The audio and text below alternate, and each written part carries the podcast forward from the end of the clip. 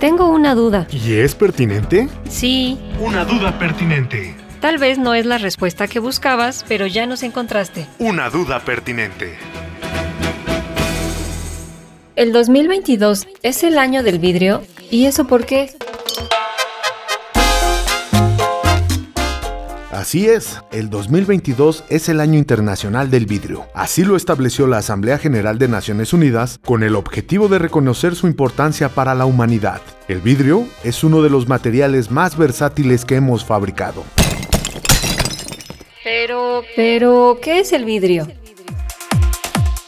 El vidrio lo podemos definir como una sustancia transparente o translúcida, dura y frágil que se obtiene fundiendo una mezcla de sílice, sosa, caliza y otros elementos, y a la cual pueden darse distintas coloraciones mediante la adición de óxidos metálicos. En la naturaleza, el vidrio es una arena que se transforma en un compuesto transparente y amorfo. A nivel industrial, se fabrica a partir de la fusión a más de 1000 grados centígrados de temperatura, y lo empleamos para fabricar recipientes, materiales de construcción, paneles solares, lentes ópticas y un sinfín de aplicaciones.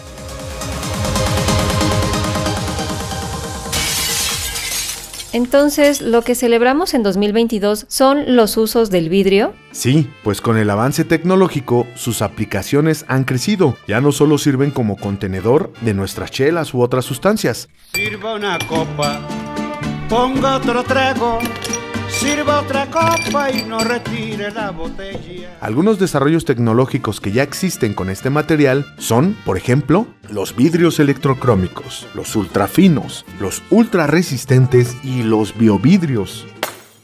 Pero ten calma, ahora mismo te explico para qué se utilizan estos nuevos vidrios. Los electrocrómicos, electrocrómicos pierden transparencia cuando a través de ellos pasa una corriente eléctrica. Están hechos por capas. Estos cristales podrían ayudar a regular la cantidad de luz y calor que entra en una edificación y reducir gastos energéticos. Además, en los automóviles del futuro, las ventanas podrían oscurecerse automáticamente cuando el vehículo esté en reposo y bajo el inclemente rayo del sol. Los ultrafinos y ultra resistentes ya los tienes a tu alcance. Bueno, si tienes un teléfono móvil con el llamado Gorilla Glass. Ahora, los investigadores trabajan en una nueva generación de vidrios mucho más delgados, a prueba de rayaduras y más resistentes. En la industria se busca desarrollar cristales que no se agrieten, pues romperse es la respuesta natural del vidrio.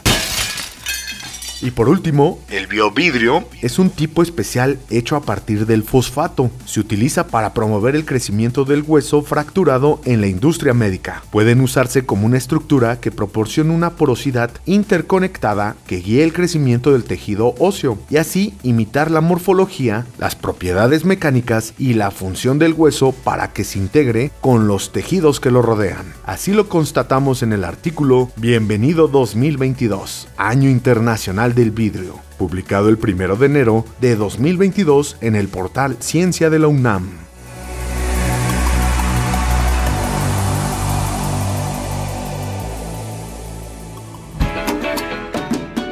No te quedes con la duda. Y menos si es pertinente. Escucha la próxima respuesta, ¿ah? Una duda pertinente. Una duda pertinente. Escúchanos todos los martes a las 6 de la tarde en Covalencias, revista de divulgación de la ciencia de la radio del Instituto Politécnico Nacional.